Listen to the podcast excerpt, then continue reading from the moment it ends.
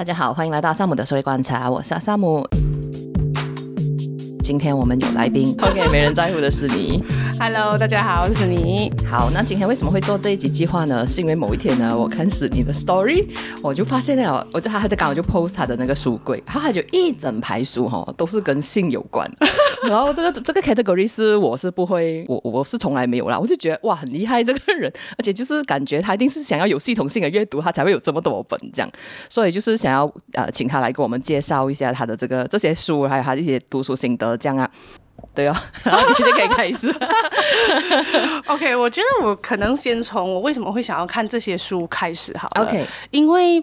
呃，我觉得有一点是。你如果看我的书柜的话，除了很多跟性有关的书之外，其实也有很多跟食物有关的书，嗯，很多很可爱的有绘本呐、啊，然后也有讲一些饮食文化的书。可是你看到那些书的时候，其实你并不会觉得特别的惊讶，或是觉得特别的 surprise。就是、没有啊，如果因为我是吃货，如果看 可能刚好你拍到的那一角就是哇，有食物类的，是不是？就没有，全部是性啊！我觉得哇，很系统性哎。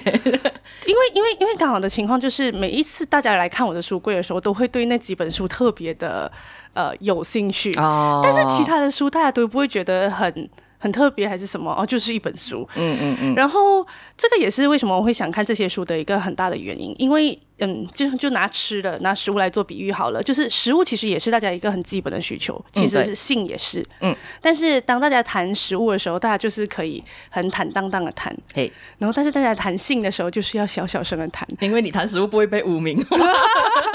谴责你喜欢上上拉萨的，不可能啊，对，可是为什么我今天喜欢做爱，我就要被谴责呢？对不对？这也是一个很大的问题，所以嗯。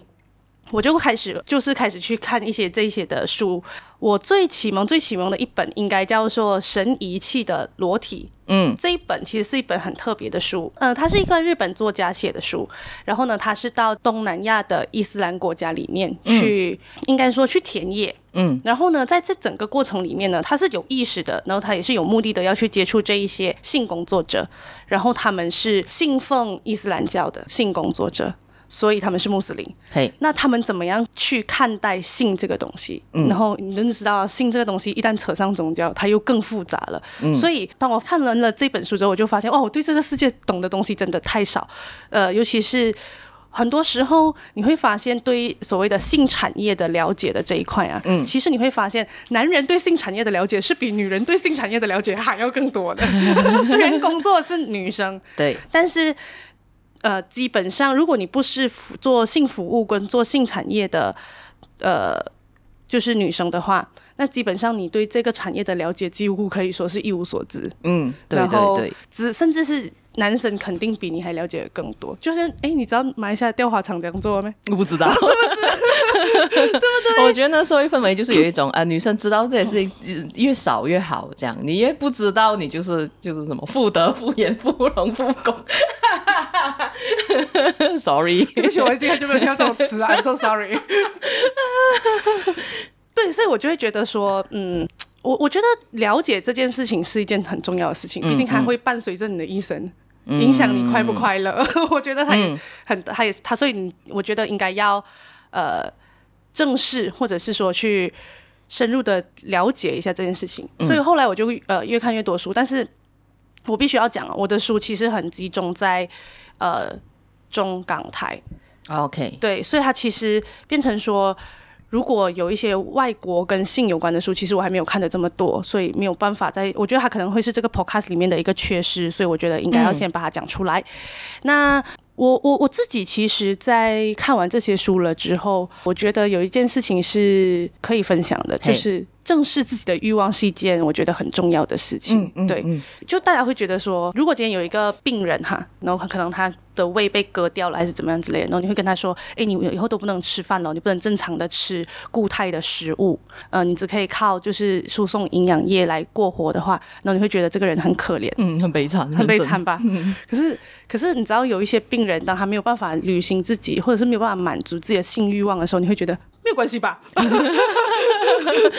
Do you understand what I mean？啊，你活得下去就好了。哦，不是，不是这样的吧？嗯嗯嗯。对，所以我们会发现说，其实我们嗯，当然我我觉得我不能说西方社会的氛围是不是真的就对这件事情比较相对的开放，因为我自己本身就是一个中文教育源流体系下来的人，嗯，那我只能说，在华人社会里面，在东方社会里面，我们确实是对性这件事情很避忌啦，应该说就是很很不能够畅所欲言的讲这件事情，不能健康的讨论它，这样。对啊，所以我我觉得。如果要从性教育说起的话，你你还印象中你自己的性教育是怎么样的吗？嗯，我我必须说，这个东西其实在西方其实也是有也是有两派啦。然后呃，它其实是就是西方也是有那种就是很保守的，你知道，就是美国那里可能想去还是什么呃，从小就会就会做一个什么守贞承诺什么什么这样子的啊，有这样子的地方跟一些家庭，然后也有就是可能非常开放的，就是大家在美剧里面看到的那些这样子啊。呃，我觉得他的那个保守的那些，可能就是跟我们的那个保守是差不多程度，我觉得是差不多程度。然后关于性教育的话，因为我我是读中出身的嘛，这样读中是生物课里面是有教男女那个生殖器官，那个是就是教生殖器官构造什么什么这样子。他们其实连什么生产影片啊什么这样啊，就是都没有都没有告诉我们的啦，就是自己自己去 self learn，自己所以你 learn 的方法是什么？呃，自己看各种资料，就骗吗？对吗？不，呃，不是，啊、不然呢？各种各样咯，听朋友的经验哦，看 PPT，各种各样啊，各种各样。我觉得其实没有性教育这件事情是一个很可怕的事情。我为什么会这样说？嗯、我可以分享一个例子，就是，嗯。我们的性教育就是在告诉你，哎，这个是阴茎，这个是阴道，哎，对对对，这个是子宫，这个是输卵管，然后卵巢，这样子。对，它就是只停留在那个地方。但是两性关系，嗯，呃，我我真的觉得我们没有，嗯，我们没有教性教育跟没有教两性关系这件事情，哈，对。后续这个人长大了之后，要自己去探索的时候，他是一个灾难来的。嗯嗯。然后我也听过很多很灾难的例子。嗯、就我有一个朋友，他就有跟我说，他说他没有办法对他的另一半呃提起兴趣。哦。对对对对对。然后我就说，嗯，那是不是你不喜欢他？嗯。那还是说你不够爱他，所以你你没有办法对他提起兴趣之类的东西。然后他就跟我说：“他说不是，我试过，我跟好几个女朋友，就是真的有在一起的关系。就我我在日常生活中我是对他有爱的，但是我在对我在性这件事情上面我是没有办法对他提起兴趣。嗯，然后我就觉得很奇怪，我说原因是什么？我我一开始是觉得那是不是缺乏沟通？就是你喜欢什么，你哪里觉得舒服，那你应该要告诉你的另一半，然后你的另一半也会。”告诉你，哎，他怎么样？就是坦诚的沟通，才可以让这件事情，这个事情也要磨合的嘛。这件事情也要、嗯、也也要慢慢契合的。对对。可是后来我发现他，他他找到了他的一个症结点，嗯、因为他说他觉得他每个女伴都不够 fantasy。然后我就想说，所以是想要多 fantasy。他说你就看影片里，就是 A 片里面的那一种，色情片里面的那一种。然后我就说。呃，可是你看 Marvel，你会期待超人出来救你妹，在你要给车撞的时候。对他，当一个人他所有的性知识跟他所有的所知道的事情都来自于骗骗的话，他就会让你进入一个异样的空间，你没有办法分清楚什么是现实，什么是多了，那什么是戏剧效果。所以他，你你想一下，这个男生就是一个很好的。嗯，例子吧，我是从来没有想过可以有这样子的例子，因为我都是 assume 说，如果你非常喜欢对方，就会自动会有，因为如果他不是你的，就是如果你对他没有，应该就是他不是你的类型，因为他可是如果他在日常生活又很喜欢，我我觉得这东西很分离耶，因为我是第一次听到这样子的案例，嗯、其实是真的，嗯。嗯。可是你你你想想看哦，他就是说他不会到没有办法做下去，嗯，但是他不会很想要做。因为就是一个 SOP 哦，然后就变成那个啊，他他他其实那个状态其实就是说，他会觉得他他这个这个女生不够的，他这个女生可能没有做一些事情去 seduce 他，或者是就是他没有一些嗯嗯嗯嗯呀，so 当然我觉得这个算是一个比较。呃，严重的例子啊，当然你，我相信一定会有例子，是有一些男生他看了片之后，他永远都觉得自己的生殖器官不够别人大，不够别人长，然后有一种有这种焦虑，也是一定会有。可是这个跟女生的那个身材焦虑又不一样，是不是？因为有些女生看了影片之后，她觉得自己不会潮吹是不对的事情。这个有点强人所难。哎，可是其实要潮吹哦，所有女生其实都可以做到潮吹，你就是在在。发生性行为之前，大量的喝水，喝到自己有一种尿急感。哦，这样吗？潮水那个东西，它并不是。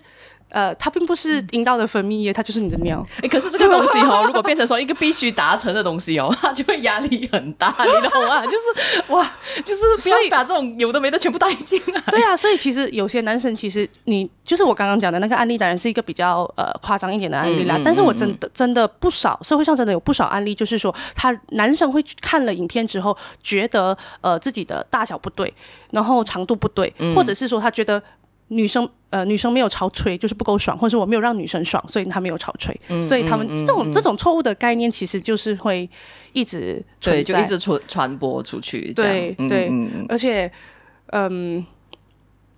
我们我我其实也蛮常跟我的一身边一些女生朋友聊天，她们因为避忌谈性这件事情。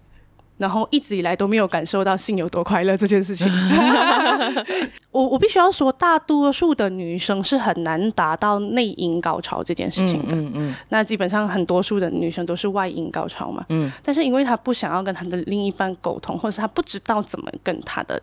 难以启齿啦，因为不知道怎么跟她另一半沟通，所以她就会演高潮。这我相信这是很多女生对对经历的事情吧。嗯嗯。所以我就会觉得说，呃。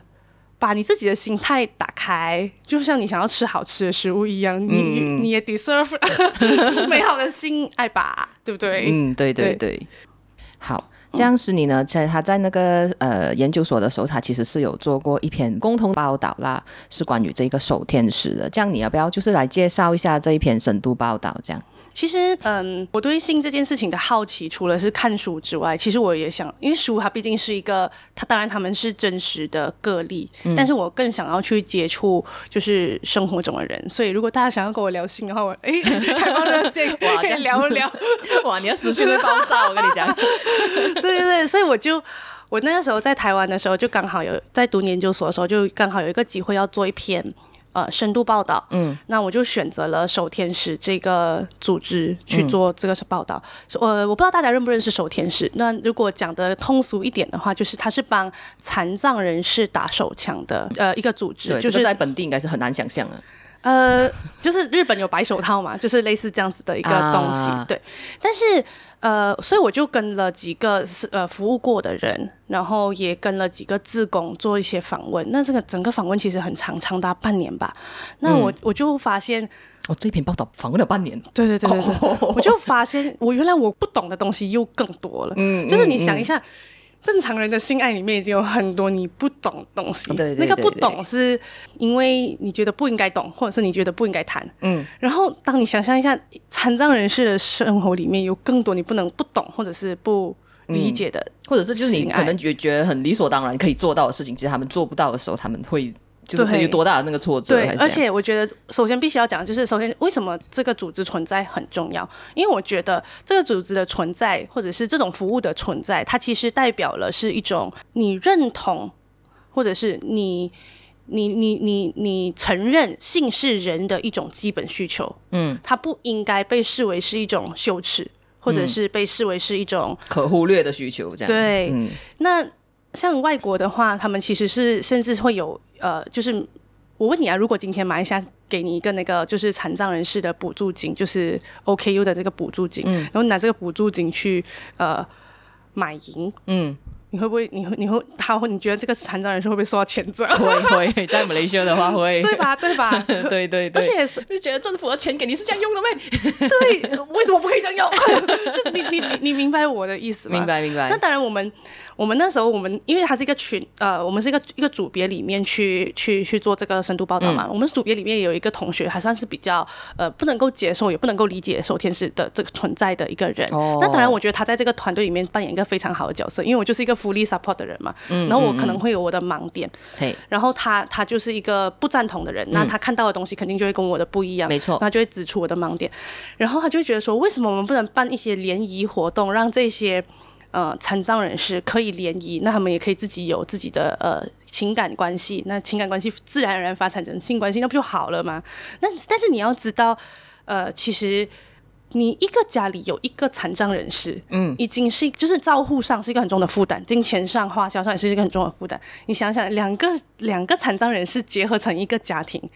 嗯，你想想看那个情况会有多么的可怕。是是是是我我不能说可怕，就是你你想想看那个情况会有多么的双重弱势，对，其实对是会很辛苦，这个家庭会很辛苦。对，而且你要知道，很多的呃残障人士，他甚至是没有办法呃。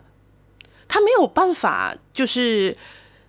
他，嗯，我要怎么讲这件事情呢？很多残障人士自己没有办法接触到这些联谊的资讯，嘿，那所以其实你这样子做，其实对他们的帮助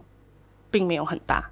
哦，那而且你是可以 blast 在他们的群组了。如果如果如果就是如果有群组的话，但是我换换一个讲法回来讲好了啦。那如果普通人可以约炮，那他们为什么不行？普通人为什么普通人可以买春？那为什么他们不行？嗯嗯，就是为什么你要用不一样的标准去看待他们呢？那所以那个时候我就会发现说，嗯。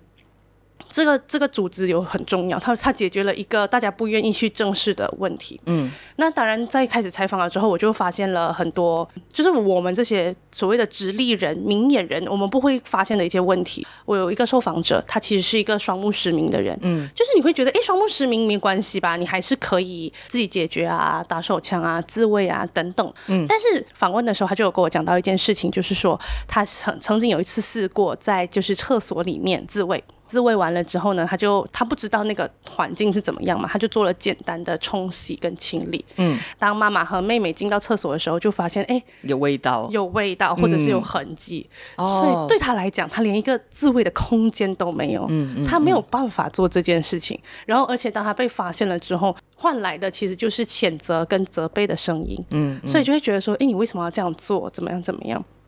所以你想一下，呃。这个所谓的残障人士啊，你先半身不遂的是一种，你甚至是连眼睛视障，它都会是一个问题。所以你想一下，他们在这个环境里面面对了多少的呃困难？那还有一种情况是，呃，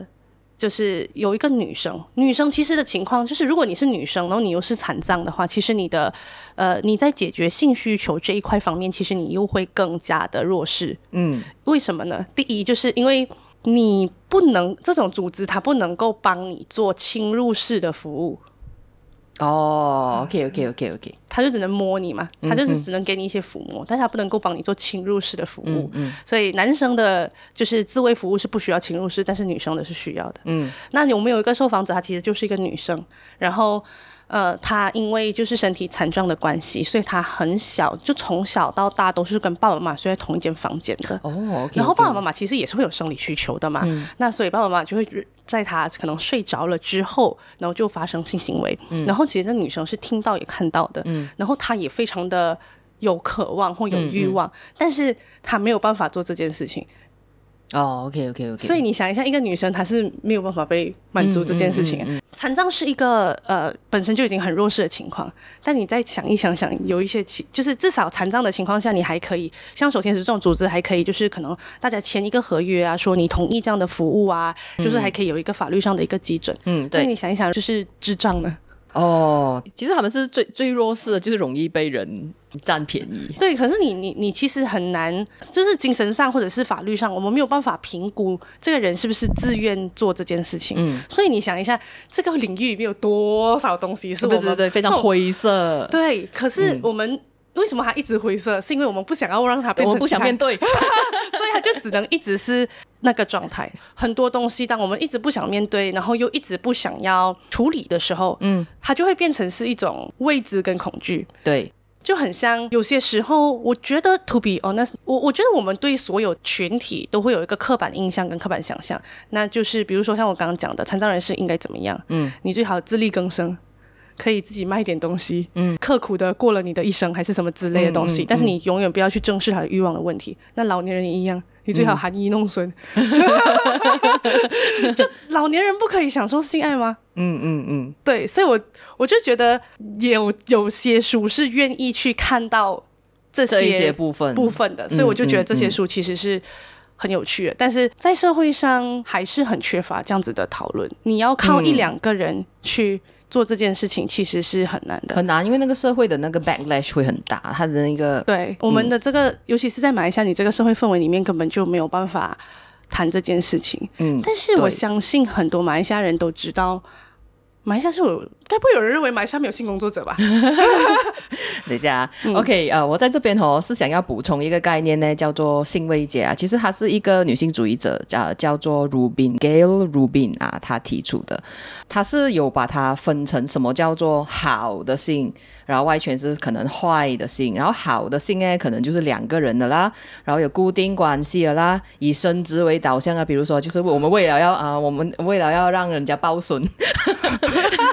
要 讲讲讲好好难过，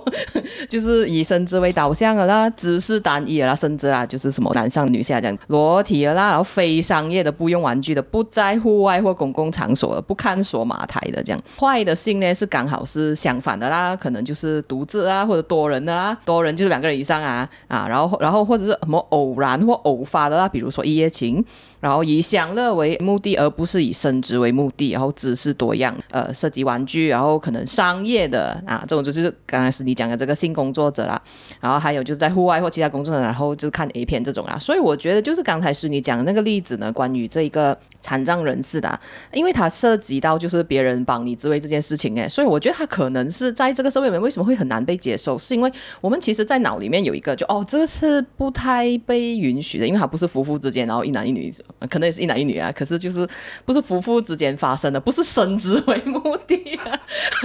我们现在就觉得好 不好悲哀？我们我们现在到底是要怎样？我们我们目的就是升职，是不是？我们所以我们你这样这样子的话，很多餐厅可以倒闭啊！就我们去我们所有的只有为了要填饱肚子，对对对对，就发一打一定可以收皮啊！我们赶紧收皮吧，收皮嘞！对呀，我们为什么会会会有这种想法？而且你知道，我们对像就是所谓的残障人士的性的那种不理解跟不友善哦，是到那种其实有一些残障人士他是可以自慰的，就是他。可以自己来，嗯嗯、只是说，比如说他的手，他没有办法移动到他生殖器官的位置，嗯、然后他嗯没有办法，就是自己找影片啊，或者是说怎么样？但很简单的，你只要去跟他讲，你只要如果你愿意跟他开诚布公的聊的话，你就想说，哎，你有没有他当他有这个需求的时候，他可以帮你提出，你给他一个舒服的空间。T 恤放旁边，影片帮他打开，帮他把手放到他的生殖器附近。那他结束了之后，他再叫你，那你只需要帮他做一下关电脑跟清理一下的这种工作，嗯、那就好了呀。就是我们的不友善是到我们连帮他做这件事，首先对很多人来讲，提出申请就是你让一个，当然我知道，呃，如果你不是一个。对买春这件事情这么开放的人的话，嗯、你可能会第一次觉得说，你想要让别人看见你的生殖器官，或者是摸抚摸你的生殖器官是一件很困难的事情。嗯，但其实我们对这个他们的不友好是，甚至你连帮助他完成这件事情，嗯、你都不行。反正我们就是不要聊这个根源，就是他不想要承认这个东西的存在，然后就会变成说，呃，你知道过过度性压抑的这个社会就会有非常多问题啊，这种啊，你你知我知，还是大家要我讲例子？就是我们经常就是在网络上会看到很多啦，什么网红传教士，什么猥亵小男孩，各种各样。就是就算你用非常大条的道，就是我觉得大家是要非常认真的去看，就是你用非常大条的道理去压这个东西是很难在这个社会上 work 的。所以你必须要，你不是要挡住那个水，你是必须要泄洪。所以有些东西是你不能假装你没有看到，就是你要去看到，然后就是。要去思考一下这个东西要怎样去解决，这样子啊，嗯，把它一一律归类为这个坏的性是没有于事无补啊，我觉得。我觉得其实你刚刚讲到一点，也是一个呃促成大家对性这件事情谈起来这么可怕跟这么羞耻的一个原因。嗯，就是比如说我们今天聊到性的时候，基本上你可以，如果你不是特别去找一些。呃，研究的书来看，或者是你不是特别去找一些呃相关主题的这些内容来看的话，其实你你你谈性的时候，你就会看到的是社会上的强奸案啊，嗯、然后就是强奸小猫、强奸婴儿、强奸小猫、强奸强奸母羊啊，马。这真的真的 真的。有有有有。有，然后还有偶尔会看到，然后还有大家对性最深呃最前最呃可能大家对性的恐惧也可能从很早以前来，就是就是。那个时候就是日军慰安妇的时候，嗯，就是大家会觉得女生在这件事情上面一定是受害者，嗯，然后所以今天一定是弱势，所以你今天看到一个女性自由奔放的时候，你就觉得不知羞耻。对对对对对，所以啊，这个这个东西有一个专门的名词叫做荡妇羞辱，叫做 slut shaming，这样。就比如一个很简单很简单的例子啦，就比如说你可能今天心情比较好，你就穿比较漂亮去上班，然后可能化妆，然后就会有人讲，哇，你今天穿这样美啊，你要勾引谁？他不是讲，哦，你今天去喝喜酒，喝喜酒这种这这种是很 土了，已经是呃是很土了，可是还是会有人 这样讲。OK 啊，喝喜酒这个东西已经是很 low key 啊，很很 low 了的那个什么层级比较高一点，是你今天要勾引谁什么什么什么这样子啊？就是我就觉得说，讲我今天就是心情比较好而已，我心情比较好是要勾引谁？可是就是那他他就会让你感受到有一个羞耻这样子，嗯，啊、所以呃，这个其实也是一个呃，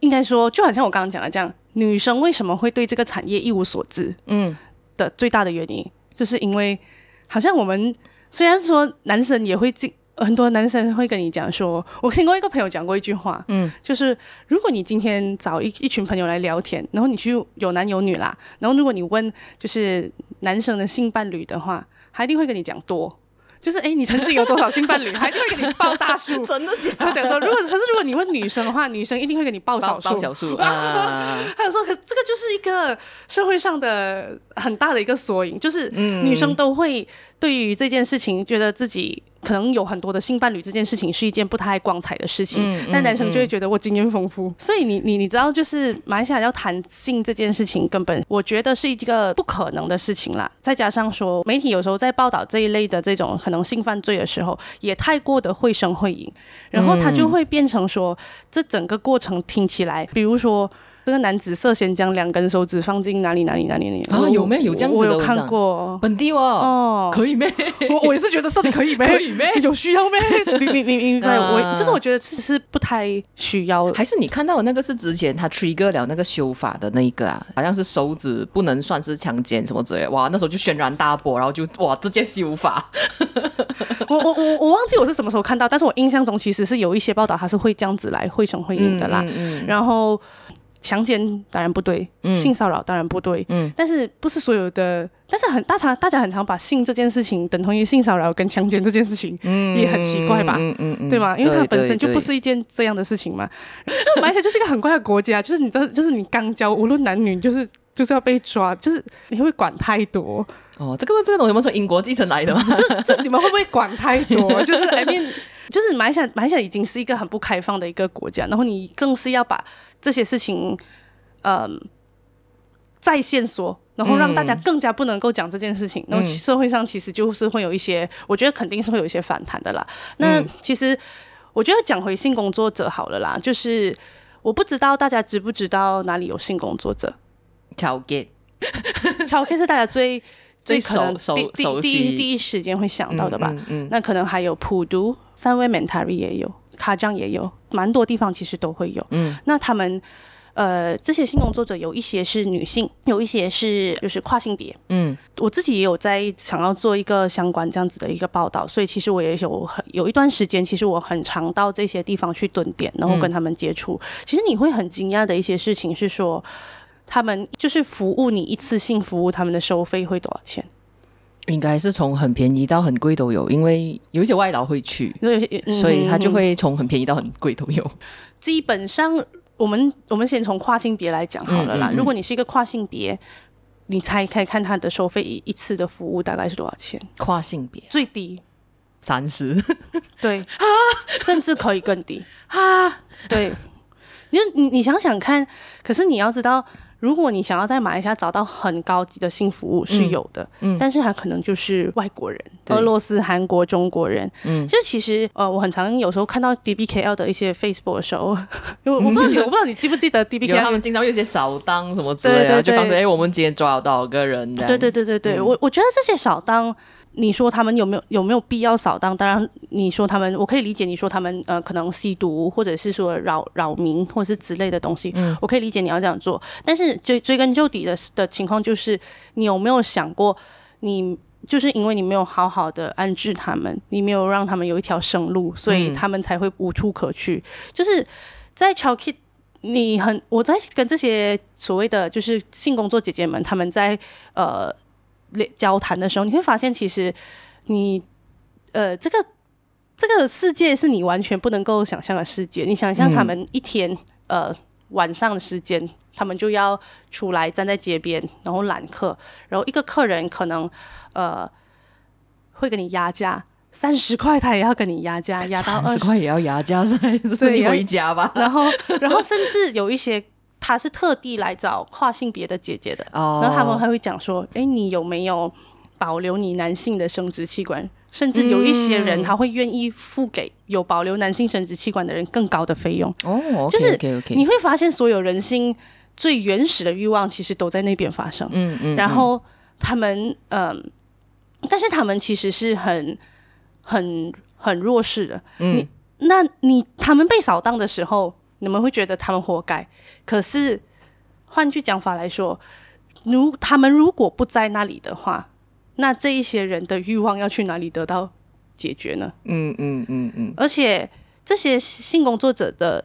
跨性别性工作者，他们很常遇到的问题，就是因为他们也没有被保护嘛，所以他们很常就是。我收你三十块，搞不好我最后还要亏三百块。我前面一整就是可能他跟你发生性行为之后，他不但没有付钱，甚至是他还会打劫你。哎呀，这个是一个就是你做一般工作是完全不会想到的状况。你想一下，你今天接一张什么 freelance 设计图片，可能已经出一个很烂价一百块，然后你还要被打奖，我觉得说天哪，不收你啊！对啊，而且而且你知道，嗯。他们他们他们在的地方，你其实会觉得很很很惊讶，因为他就是，我觉得我刚刚开始要找他们的身影的时候，其实我花了很长一段时间去找，嗯、就是我发现他们已经不在原本大家想象得到的那些地方，他已经开始去到其他地方。那你你想想看，他们在这座城市里面隐藏的这么好，然后但是警察还是要去取缔他们。你想想，你你想想看哦，如果没有他们的话，嗯，那其实很多。社会上会不会引发更多因为欲望而发生的惨案或者是问题？这个是一个要思考的。而且第第二个问题就是，你打压这一些所谓的呃本地的跨性别工作者是非常简单的，因为他们其实没有，他们其实没有呃所谓的组织化的这种。运营嘛，他们通常都是以个人的形式，嗯、所以也不会有那，因为你知道组织就是很难打破，就是你你你今天如果去敲 K，然后你把这个人抓走了，没有人帮你把风，也没有人去呃，可能说跟你说在哪里比较安全，我们今天应该怎么样接单，完全都没有，他们就是一个个人化运作，所以他们今天要被抓或者是被打被打击的话是很容易的，就是全部一一网打尽也是可以做到，嗯嗯嗯，但是你做不到的事情是什么呢？就有一次我们找了几个朋友一起一起去 Bukit 饼当，嗯，相信大家也知道，其实不给饼当也是一个所谓的卖淫的区域嘛，嗯，你会看到跨性别的姐姐们站在路边，嗯，那个是可能他们会有呃三五好友成群。那另外一种情况是，你会去问一些脚底按摩，哦，然后你知道他们的一条龙服务是有多夸张吗？就是说，你就问他，哎，一个小时多少钱？他他其实就是。If you ask that，他已经知道说你不是在问脚底按摩的价钱，嗯嗯嗯、其实你在问的其实是就是性服务的价钱，嗯、然后就会跟你说，哎，你要到什么程度？你要你要国内还是国外？哦哦、啊、，OK，这样子，OK OK OK 嗯，如果你跟他说国外，他就会问你你要俄罗斯、韩国还是你要其他国家这样子，中国啊等等。他说，呃，反正你就反正这过程里面，他就跟你说。你去前面前面找某某某的士阳哥，那个的士阳哥就会载你去啊。他其实他就是一个 产业链的概念，所以你说这一些有办法被打击吗？嗯，你根本就打击不到，因为大家已经。可是你今天讲出来啊，就有被打击的风险。我觉得很难找啦，因为很难真的抓到。因为其实他们也很警惕。你其实我们自己去假装那个客人去问价的时候，其实我们也很害怕，因为他们是一定有人除了。就是那这个路边问你要不要脚底按摩的那这个揽客的这个角色之外，然后他还有就是会让你再送的那个 taxi 司机之外，嗯、他一定周边一定会有就是壮汉保镖之类的东西，哦、就是真的在把风看你是不是真的是客人的那一种人。嗯、所以这样这样子的一个保护网的性工作的集团，你是根本打 打击不到的好吗？就是你完全是不可能。破坏到他，而且你会很好奇，那种来问你要不要脚底按摩的人吼，她都不是那种漂亮的女生，她是那种大妈、安迪，哦、所以你就会觉得这样没有没有没有猫腻。啊，放下戒心。对，有时候执法单位有一点算算是柿子挑软的捏，就是他知道其实打击这些跨性别的落胆的这些性工作者其实是相对容易的，给这个社会一个交代，说我有我做工，啊，我有做工，对，我有维护这个社会的道德，我真是没有办法接受。呀，yeah, 所以。这个这个是我们要思考的一个问题啦，就是你你真的是在维护这个社会的道德吗？嗯、我们真的是站在这个制高点上面去讲说，哎，我们有做这件事情是在维护这个社会的道德，是这样子吗？关于这个性工作者方面的这个讨论呢，其实我今天开录之前我就去紧急找了一些资料啦。之前是有一个脸书专业是叫做蛮有名的，是台湾的，是叫做性解放的学姐啊，她这是性解放的学姐二点零，可能曾经被封号过，然 后再弄一个二点零啊，然后这是二零一七年的文章啊，它里面是有讲说这个女女性主义其实对。这个性工作者的这个看法，其实这个立场是不一样。可能我觉得在马来西亚，可能大家会觉得说，哎，我们要保护女性的权益嘛，那你可以这样子，一定是要反对的啊，啊。这样，可是其实他是有两个不一样的那个看法啦。他是讲讲说，有一些女性主义呢，是会认为说，性工作者是男人对女人的剥削跟掠夺，然后女人的身体就通过性呃被男人所用啊，就包括说可能把女性物化，就是把你看成一个就是满足他欲望的东西这样吧。啊，然后资本主义就更加纵容了这种男人对拥有女人身体的这个宰制啊，然后包括说，呃，还举例说，就是可能慰安妇，就是通过帝国主义啊这种呃殖民体制来加强男人对女人身体的这个控制哦。然后通常如果他持这种立场的女性呃女性主义者，哎，通常还是会去呃反对这种就是性工作这样子啊。然后呃，OK，讲应该是这样讲啊。女性主义里面呢，其实它有一个很大的一个分水岭啊，就是要要讲回这个是美美国的脉络啦。这篇文章呢是呃我在一篇叫做《女性主义的分水岭》，作者是黄莹莹跟张玉智，然后二零一八年的这个呃论文来的啦。他就讲，他就整理啊，那个所有的女性主义那个那个论证这样子。他讲一九八二年啊，一九八二年，我相信大部分听众在没有出事啊。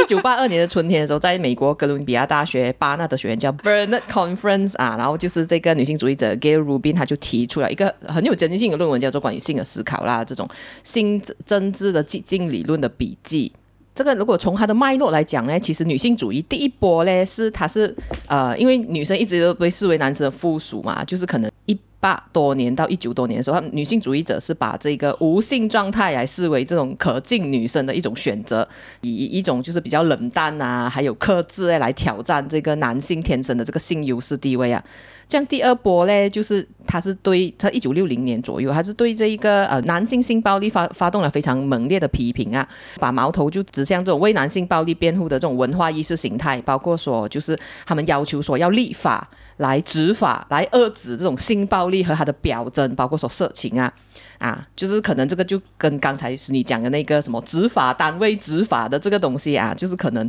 啊女呃女性主义啊第二波女性主义，她可能会比较站在这边。可是同时呢，同时啊，同时他们是一方面反色情诶，可是他们也鼓励女性去追求自由和自慰，或者说甚至是后者追求自由自慰的这个声音其实是更大的。可是呢，到后来一九七六年到一九七八年之间呢。七十年代末期了哈，然后这个右翼的这个保守势力就开始上升了，然后就变成说哦，女权主义在性方面的那个讨论哦，因为你讨论这种所谓快乐、自由啊，就会一直受到抨击，这样，所以他们就越那个那个关注就越来越窄，越来越窄。与其谈快乐，不如我们谈这种所谓健康啦。啊，压迫啦，是不是有这种哎，叫压迫的这个情况啊？这样子哦，啊，这样这就是因为有这两波啊。然后刚刚我讲的那个 conference 里面的这个论证呢，Rubin 的那一篇文章还是直接点出哦，你们反反色情的这一个呃这个立场后面哦，其实它背后是有个道德恐慌的，就是你很怕这样子社会会乱这样啊，然后他就把它称为这种女性主义者的这个局限啊，甚至是把它称为一种就是性的妖魔学，就觉得说哎，你性就是不。对啊，就是所有都是坏的，除非你发生在夫妻之间，说是不是这样子啊？啊，这样哦。然后我觉得就是因为九月的时候我有参加过，就是本地的一个读书会啊，在亚达屋那里举行。嗯、然后那时候还是有讲说，其实本地的女性主义，就可能大家讲女性主义就觉得，哎，我们要保护家暴受害者啊，我们要反性骚扰啊，什么什么这样子。可是他其实都只是这个两，就是可能这个。派系的这个论证里面的其中一方就觉得说要立法保护的，然后还有另外一支可能是觉得说，哎，女性要追求自由、健康、奔放哦，那种他是没有进来。的，嗯，这样子哦，所以就会变成说，就是可能我们对于性工作者的那个看待他们的态度，把他们视为社会的毒瘤，什么我觉得一定要把他扫出去，还是什么之类的，就是没有办法让他有一个好好工作，还是怎样？就是工工作权，还有就是可能在在台湾，其实他们有讨论过要不要设设立性专区这样。可是我觉得每次设要要讲要设立性专区这种，在当地的居民通常都会有人是不赞不赞同啊，所以这种东西就是往往都是很很难去发生这样子哦。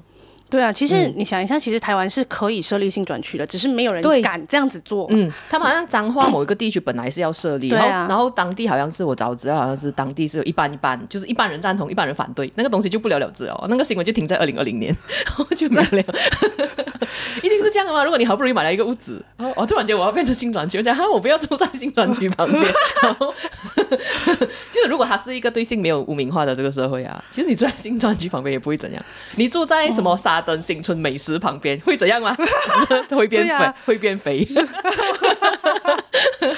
我觉得刚刚提到的，就是所谓女性主义的这个，就是怎么样看待性的这个分水岭，其实是我觉得各种的讨论，其实一直以来都是不断的。讨论学术上的讨论，正常的逻辑就是先有一个想法，再推翻自己的想法，再有另外一个想法，这是一个很正常的一个过程，就很像大家那个时候就会觉得说，呃，女性应该就是每个每个年代的女性可能有每个年代的女性应该审美的样子，然后后来当发现女生。去抵制这样子的审美的时候，我们就有玛丽莲梦露。然后到底玛丽莲梦露是另外一种女性自由奔放的象征，还是对另外一群女性的收编呢？这是，我突然间觉得我脑我脑运作不到。意思是说，到底玛丽莲梦露象征的真的是女性开放、女性的自由，嗯，还是说？玛丽莲梦露象征的其实是她，就是就是这一群人，呃，这一群所谓的娱乐产业的人，她在收编另外一群，就是喜欢这个论述、喜欢自由奔放的女性，所以他创造了一个这样子的 idol。啊，这个是叫收编呢？我他就是他就是一群一群人，就是说，哎，呃。这个这这群人，这是这群女生，当他觉得女性，他他的他对女生的想法，他比较有性别意识了之后，他觉得女生不一定要走这刻板印象的那一种长头发、大眼睛、很温柔，嗯、然后就想说，哎，那我应该要对自己的身体有更多的了解，然后我想要有一个更不一样的状态，嗯、所以在娱乐产业里面，如果我是资本家。我知道了，哎，这个社会里面的女性，我想要有一些女女女粉丝嘛，嗯，我还是要赚他们的钱嘛，对不对？嗯、那我就推出了一个符合你们口味的哦，对、嗯、对，所以就就也也有人去讨论说，到底。这个偶像，它象征的真的是一个自由开放，还是它它其实就是一个背后是钱啊呀，就是一个产业的另外一种收编。所以我觉得，很多时候，或者是人们被洗脑成就是哦，就是要这样子，所以我们就是要消费这样子的偶像，或我们要消费这样子的明星，我们要支持这样子，然后就变成说，我们觉得说这样子才是一个可被欲望的女生，而不是就是如果我今天想要穿啊，可能日系的那种，就是宽宽大大，全部都是黑色的东西，你不可被欲望。所以我其实我其实觉得。呃，与其说我们一直引述不同的女性主义去问，就是去呃概想要去概括整个情况的话啦，嗯嗯嗯、首先我觉得呃以性产业来讲好了，就是首先先承认几件事情。第一就是我觉得首先呃你先承认性工作这件事情不是一件可耻的事情，嗯、因为你要知道，我觉得大家有一个觉悟啦，你是不可能杜绝性工作这件事情的，就是。呃，有一本书我我看的叫做《神女花界嫖文化》，就是性工作是一个多么早之前就已经存在的人类最古老的行业。对对对，它是一个很早以前就存在的。你知道，甚至连青楼这个字都还没有出现，就是大家可能觉得，哎，如果做华人的话啦，你可能对所谓的呃。性工作或性产业最最最可以追溯到最远的话，可能就是你在电视剧里面看到的那些什么青楼女子啊之类的。嗯嗯嗯、可是，在青楼更之前，其实就有类似这样子的服务的存在。嗯嗯嗯、然后到今时今天此时此刻。你如果愿意打开你的眼睛去看一看你身边跟你周围的话，你会发现这个服务依然存在。嗯，然后所以你就会，你不如就承认它是一个不可能被消灭的东西。嗯，有些东西会过时，就是会过时，就是裹小脚已经过时了，你就不裹了吗？对吧？那这个东西它存在。你用你直接用过时来形容，很多人都觉得说，嗯，时代的进步，就是 I mean 呀，就是 I mean。就是它，它，它就是一个真的需要存在的东西，它才有办法有有需求，它才会一直一直啊一直存在下来，就好像卖吃的这个东西也是一直存在下来。对啊，因为你总是而且不好吃的话就会被淘汰。要我我我我要我要讲几个点，就是我觉得如果我们大家在看待性专区的话，我我们不能够给出一个很完善的解决方案，毕竟。很完善的解决方案，你要考虑国情啊，你要考虑政策制定啦，叭叭叭叭叭。但是我有些人会觉得说，就是性专区它集中在那边，他啊，他就会讲讲啊，哦，就会比较合法管制啊，他就是可能受到控制啊，这样讲啊。对对对，就是害怕道德恐慌的人们都是想要比较受到控呃，能够控制那个状况这样。可是好像是我记得好像是苗博雅吧，他在那个、嗯、啊，就是啊，最最近的一个就是台湾比较红的叫社民党的候选人，然后他就是在一个政论节目上还他讲他有研究过这个课题关于性专区，嗯，然后呢，就是荷兰那边有啊嘛，就他就发现到其实。荷兰的性专区设立了之后呢，合法的跟不合法的都一起增加，所以他就觉得说，其实设立好像也不能够你让他管在一个地方，就是代表说他可以控制有效什么这样，好像性专区其实也不是一个解决方案这样啦。嗯，嗯，所以我觉得，我觉得首先大家。与其我们先不要谈到性专区一个要政策去支持的东西。嗯、首先，我觉得大家如果想要以一个比较正确的态度来看待性性或性工作这件事情的话，首先我觉得第一件事情就是，我觉得不管有再多的理论和不管有再多的学术论述都好啦。首先，第一件事情是你必须先承认，或者是说你必须先呃理解一百个人有一百种想法。嗯，就是你不能说女性做性工作不可以，因为有一些人他就是自愿的嘛。嗯，那这是。我我就是想要用我的身体换钱，嗯，那可以吗？就很像 Sugar Baby 这样子，嗯、可以吗？嗯嗯，就是对对对，这个你之前在马新社做过的那个报道，对，对，就是可可以吗？那如果你觉得今天你用劳力换钱可以，那为什么用性换钱就不行呢？嗯、这个东西是你可能要去思考一下的。嗯，然后第二点是我们。当然不鼓励逼良为娼嘛，就是你你懂我的意思，就是很其实这个东西听起来有一点很好笑，但是它其实在这个社会上是它正在发生，因为就很就很像那些跨性别的姐姐们一样，嗯、因为他们没有办法找到一个比较好的工作啊，嗯，或者是他们没有办法找到一个比较稳定的工作，嗯、所以他们就只能用性服务去换钱。嗯、首先，我觉得所有的事情都是一样的啦，就是说不是跟你讲说，哎，我们觉得女性主义应该。倡导女性的身体自主权，我就叫大家全部人去做性工作者，不是这个意思，你懂吗？不是这个意思，就是说你对你自己的身体有选择的权利，嗯、就是你可以选择做，你可以选择不做，当然、嗯、你可以选择很久都不做，对，啊、甚至你甚至你不需要去谴责那些就是良家妇女，谴责良家妇女，就如果就好像就很像太神展开，对，对对，因为就很像有一些人呃。包好像包头巾这件事情也是很很很常被、嗯、呃被被讨论嘛，就是它到底是呃是一个压迫，对，到底是不是一个压迫，到底是不是一个、啊、呃还是一个信仰的自由，会迫害女性，就是迫害女性的一种什么什么，啊、就是我如果当我的想法那时候是这样啦，如果这个女性真心的相信戴头巾能够保护她自己，嗯，然后让她，然后她也觉得戴着头巾她自在更舒服的话，嗯。那那你要尊重他，对呀，对呀，你不要给我，你就你就不用去用女性主义去洗脑他，说你知道这个就是怎么样怎么样怎么样，就你你你没有必要做这件事情。那与此同时，你也不要对不包头巾的女性，就是跟他说谴责讲，你应该要包，你应该要包头啊，我这样。对对对，这个这个不会发生在本族啊，可是会发生在其他族群。就 I mean 对我们来讲的话，就是。好像你其实之前不是有一个案例，就是说，呃，有一个女生，我忘记发生在哪里，但是我记得我看这个新闻，就是她她没有戴头巾的话上地铁，然后被人家打，是发生在本地吗？不是不是不是，就是一个、oh. 我记得是一个国际新闻吧，然后那个女生后来就重伤之类的东西，欸、你们会不会管太多？我觉得可能是发生在塔利班之类的，就是他有强制所有全国女性戴头巾的那些地方，是。无论女性主义发展到什么，就是我们不无论你是相信哪一个流派的女性主义的论述，嗯、还是无论你是呃相信呃哪一个流派的女性主义的哪一个学者讲的东西都好，嗯，我觉得最重要的一个东西就是最大的一个原则，不可抵触的原则就是你尊重这个个体的意愿。当然，我讲我讲的逼良为娼这件事情，就是这个社会要关注的事情啊，就你为什么会让这个女性别无选择？我我我觉得最好的状态就是我今天可以选择做这件事情，然后我要和我不要都是出自于我的自主意愿，而不是说今天我没有的选择，对，然后我还要被谴责。他已经是一个别无选择下的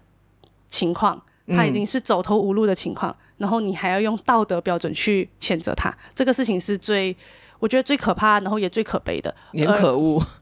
而而其实社会上大多数的情况就是这样，嗯嗯，因为你说有些性工作者他其实是自愿的，那他其实也不在乎你谴责他，因为他其实本身就对性这件事情有，他愿意用性这件事情去换钱，他本身就会觉得没没有什么问题。嗯。那有一些就是他自己会觉得他自己被谴责、被伤害，很心里心心里那个坎很过不去的人，其实很多情况是他自己也觉得他自己在做一件不好的事情，嗯嗯，他自己也觉得他自己在做一件不光彩的事情，嗯，然后他自己已经谴责了，但他别无选择，只有这样他才可以活下去的时候，然后他又在受到外界就是批评他的声音，然后他他整个人就是超崩溃，想一下内外煎熬，对，嗯，嗯，我我我自己看这些书的时候，我除了了解到呃性很多不同的状况，像我们刚刚讲的。我我我真的就是采访过一个、嗯、呃穆斯林的性工作者，嗯，然后我就问他说：“我说，哎，你交易就是甚至是说没有结婚，就算你们是伴侣，那你们是不能够有性行为的，嗯，对。那你现在的状态就是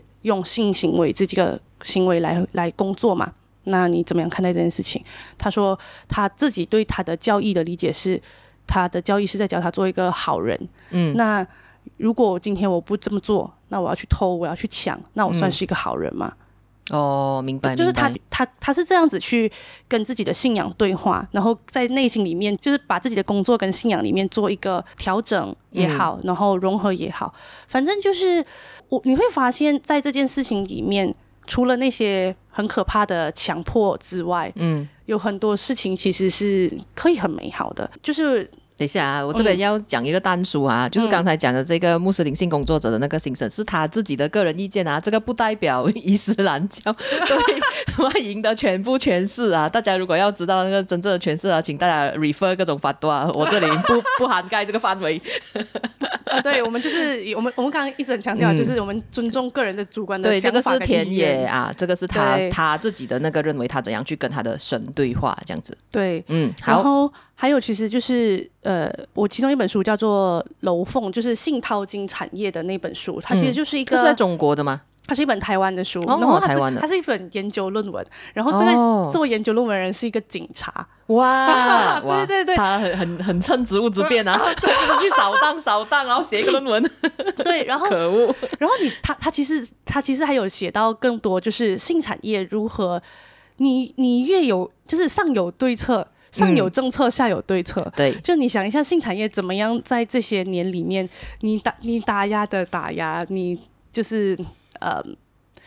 就是你打压的打压啦。嗯、然后你呃，就是你要扫荡的也扫荡了。那性产业怎么样经过各种不同的演变，甚至一开始是。呃，有一开始是有那个叫什么？一开始是有一一区性专区，嗯、然后有一个很固定的青楼啊，什么什么之类。到后来他们发展到世界各地，然后用 Line、用微信、用各种方式去揽客，然后甚至建立了一套非常完善的客服链。嗯，就是。你只要呃联系这个，你看了不满意，然后换，对对，他怎么他怎么他怎么样换这个，就是换这些性工作者，然后呃怎么样怎么样联系到他喜欢的，甚至还可以帮顾客建档，哎，知道你喜欢什么样子的 类型的性工作者啊，然后演算法，下次还可以吧？对对对，